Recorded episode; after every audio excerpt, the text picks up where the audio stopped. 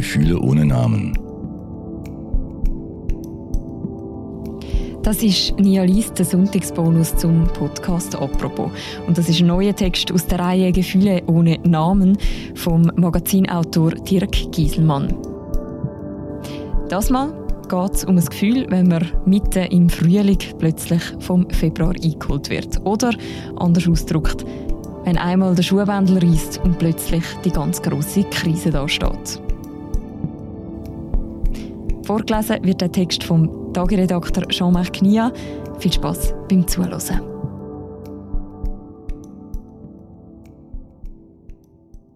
Und plötzlich geschieht es doch. Ich breche zusammen. Wie nennt man es, wenn man den großen und kleinen Krisen des Lebens widersteht und dann doch mit einem Mal nicht mehr kann, nur weil der Schuhbändel reißt? Liebe Hörerinnen und Hörer, es ist nun schon eine Weile her, dass ich diesen Aufsatz für Sie geschrieben habe. Es war im Februar. Wie ein auf dem Postamt zwischenzeitlich verschütt gegangener und dann wie durch ein kleines Wunder doch wieder aufgetauchter Brief, kommt er mit einiger Verzögerung bei Ihnen an und liegt nun im Mai vor Ihnen. Schuld an der Verzögerung war die sogenannte Aktualität der Ereignisse. Wer möchte in diesen Zeiten, in die wir geraten sind, schon einen Aufsatz über Gefühle hören? Müssen wir uns jetzt nicht alle zusammenreißen? Ja und nein. Ich denke auch, dieser Aufsatz ist in gewisser Weise aktuell und selbst der Februar ist es noch. Der Februar also. Herkömmliche Kalender weisen ihn zwar als den kürzesten aller Monate aus, Angeblich, so heißt es, habe er nur 28 Tage. Doch wir sollten Kalendern gegenüber stets misstrauisch sein, denn trügen sie nicht bereits unser Auge, indem sie uns zu dieser Jahreszeit Motive von romantisch verschneiten Landschaften unterjubeln? Wollen sie etwa das wahre Gesicht des Februars verbergen? Das da wäre. Kahle Bäume, die den Glauben an ihr Wiederergrünen längst verloren haben. Häuser, die sich vor lauter Erschöpfung am liebsten selbst abreißen würden, schmutzige Pfützen, in denen offene Rechnungen schwimmen, zerbrochene Regenschirme, zerbrochene Hoffnungen und im Hintergrund ein Graben, in den sich einer übergibt, wie Sven Regener in seinem Lied Delmenhorst so treffend singt.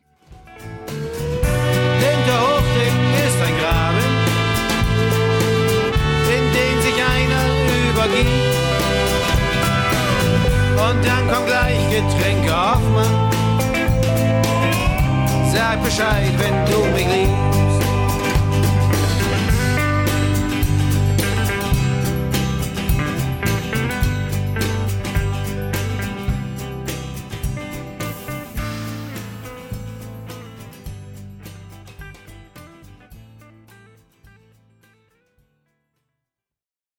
So stellt der Februar sich, während wir ihn erdulden müssen, immer wieder als der längste Monat von allen heraus.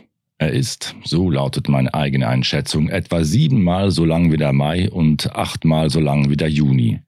Jeder einzelne seiner schiefergrauen 28 Tage hat es an sich, kaum ist er vorüber, von neuem über uns hereinzubrechen, so wie ein Pausenplatzschläger, der zu seinem am Boden liegenden Opfer zurückkehrt, um ihm noch eine reinzuzimmern, noch eine, noch eine und ihm schließlich verächtlich ins Gesicht zu spucken. Der Februar ist, darüber darf kein Kalender uns hinwegtäuschen, der Erzfeind unter den Monaten, der Angstgegner und Peiniger, der ewige Montag eines jeden Jahres, eine einzige nicht enden wollende Zumutung des Schicksals. Februar, dieses Wort, ist ein verkapptes Pluralitantum. Es kommt wie so vieles Unangenehme nur in der Mehrzahl daher. Prügel, Masern, Kosten und auch Leute. Deutlicher wäre also die Formulierung, liebe Hörerinnen, liebe Hörer, ich habe diesen Aufsatz für Sie in den Februaren geschrieben. Und ich wünsche Ihnen und mir von Herzen, dass diese Februare inzwischen überstanden sind, dass es dann doch Frühling geworden ist, obwohl es von hier und jetzt aus betrachtet nicht im geringsten danach aussieht. Vielmehr befürchte ich, dass auf diese vermaledeiten Februare einige weitere folgen, und sei es mitten im Sommer. Doch dazu später mehr. An dieser Stelle da ich die zermalmende Endlosigkeit eines sich selbst reproduzierenden Schreckensmonats beklage, mag ich Ihnen vorkommen wie ein nicht sehr belastbarer Zärtling. Ich möchte Ihnen das nicht ausreden, nur eben berichten, dass ich doch recht frohgemut durch das übrige Jahr gehe und auch durch die Krisen, die es hervorbringt, ob individueller oder allgemeiner Natur. Ich würde gern behaupten, dass ich das einer heroischen Gelassenheit verdanke, wie sie der Politologe Hertfried Münkler angesichts der Beschissenheit der Dinge postuliert hat, mit denen wir tagtäglich konfrontiert sind. Krieg, Terrorismus, Pandemie oder Klimawandel. Aber ich bin natürlich kein Held, nur weil ich während der Hauptnachrichten nicht weinend auf dem Teppich liege. Ich bin bloß ein Mann, dem das große Glück zuteil geworden ist, dass ihn der Halt seiner Familie und Freunde vor dem Sturz in den Schlund der Verzweiflung bewahrt. Wenn ich allein bin, kann es auch der Anblick der alten Buche von meinem Fenster sein, der mich stabilisiert. Oder ich sage mir immer wieder still die Losung Paul Celans auf, die mich so ungemein beruhigt. Schwerer werden, leichter sein. Manchmal gönne ich mir auch einfach ein überteuertes Stück Kuchen und bin dann ein bisschen weniger betrübt. Wohl jeder hat so seine Techniken, mit denen er sich durch unruhige Gewässer manövriert.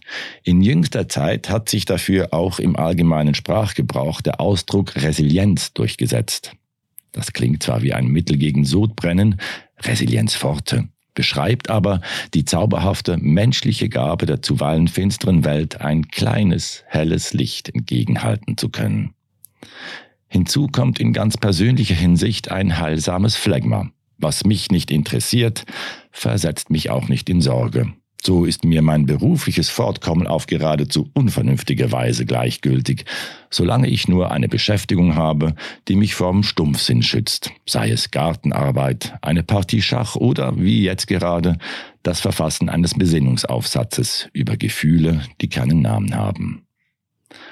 Auch mein Kontostand kümmert mich nur mäßig.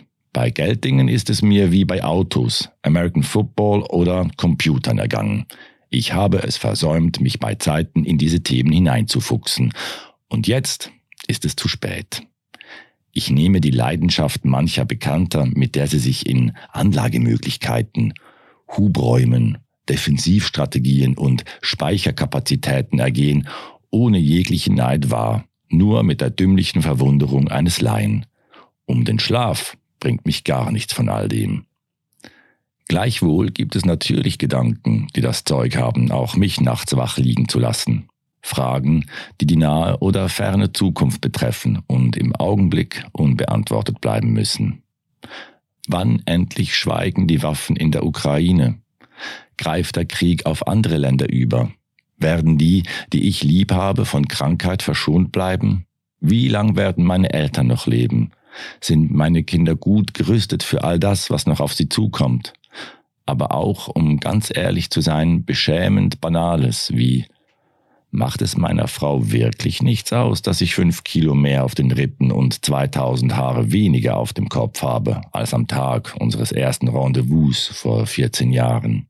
Fass ein Herz und gib dich drein, Angst und Sorge wird's nicht wenden, sagt das evangelische Gesangsbuch. Alle Gefühle glauben an einen glücklichen Ausgang, sagt Alexander Kluge. Das wird schon, sagt einer meiner besten Freunde. Ich schließe mich ihnen an. Nicht, weil ich ja gar keine andere Wahl habe, sondern weil ich keine andere treffen möchte, als mich für die Hoffnung zu entscheiden. So gehe ich, wie gesagt, recht frohgemut durchs übrige Jahr. Ich gehe nur, ich flitze nicht, hüpfe nicht und tanze nicht, ich will es ja nicht übertreiben. Doch während ich mir also, so gut ich eben kann, die Krisen vom Leib halte, meine Probleme verdränge wie ein Ozeanriese das Kielwasser und offene Fragen durch magisches Denken möglichst positiv zu beantworten versuche, geschieht es plötzlich doch. Ich breche zusammen. Es handelt sich um einen ganz und gar untheatralischen Zusammenbruch, nicht begleitet von einem dramatischen Akkord, nicht einmal ausgelöst von etwas wirklich Schlimmem, sondern vielmehr von etwas zutiefst Banalem. Ein Schuhbändel reißt ab, ein Kugelschreiber versagt seinen Dienst, der Bus fährt mir vor der Nase davon, Eine zweite Kasse wird eröffnet, wenn ich nach langem Warten schon handlungsunfähig am Warentransportband angeklemmt bin. Der Akku meines Mobiltelefons versagt mitten im Gespräch. Die Milch ist sauer geworden.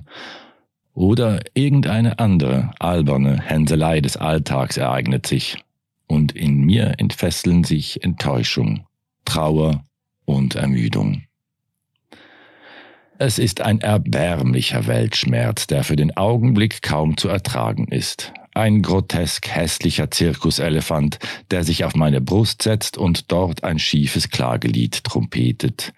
Auch wenn ich weiß, dass ich nicht der einzige Mensch bin, dem jemals ein Schnürsenkel abgerissen oder ein Bus vor der Nase davongefahren ist, so nehme ich es in diesen Augenblicken doch sehr persönlich. Nur mir wird derart übel mitgespielt.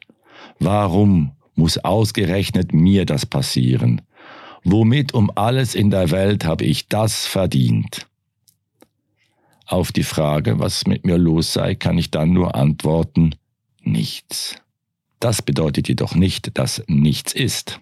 Gemeint ist das Nichts, in das ich gerade blicke, die Vergeblichkeit allen Tuns, die Verlorenheit des Ichs, der Aschermittwoch der Seele, nur ausgelöst etwa von Anblick eines Supermarktkunden, der eben noch hinter mir in der Schlange stand, doch jetzt schon ganz fidel an der zweiten Kasse seinen Einkauf in die Tasche steckt und in seinen Feierabend vorprescht, der bestimmt ungleich glücklicher ist als meiner.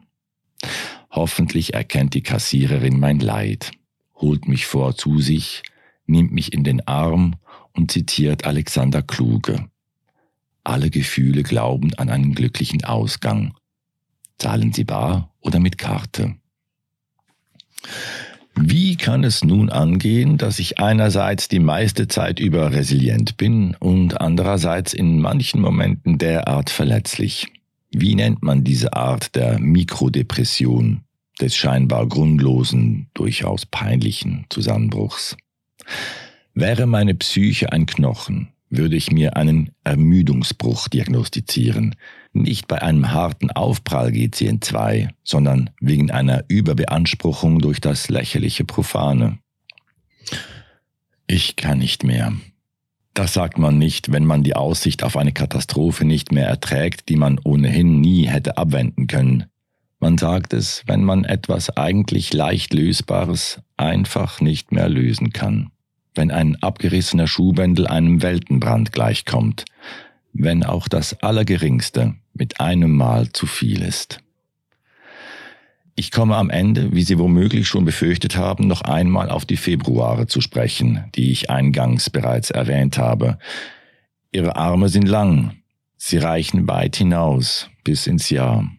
Sie können einen Menschen, der eben noch fröhlich pfeifend seines Weges ging, ganz unvermittelt am Kragen packen und zu Boden schleudern. Mit einem Mal sind die Bäume kahl, die Häuser erschöpft, die Pfützen schmutzig, die Regenschirme zerbrochen, die Hoffnungen auch, und im Hintergrund tut sich ein Graben auf, in den sich einer übergibt. Das ist man selbst, wie man all das, was man runtergeschluckt hat, in hohem Bogen wieder ausspeit. Ich würde den unvermittelten Zusammenbruch als den plötzlichen Februar bezeichnen. Er steht wie so vieles nicht im Kalender. Bitte seien Sie also wachsam, passen Sie auf sich auf, jetzt im Mai und das ganze Jahr über. Und schreiben Sie mir, ob es Ihnen manchmal genauso ergeht wie mir, ähnlich oder ganz anders.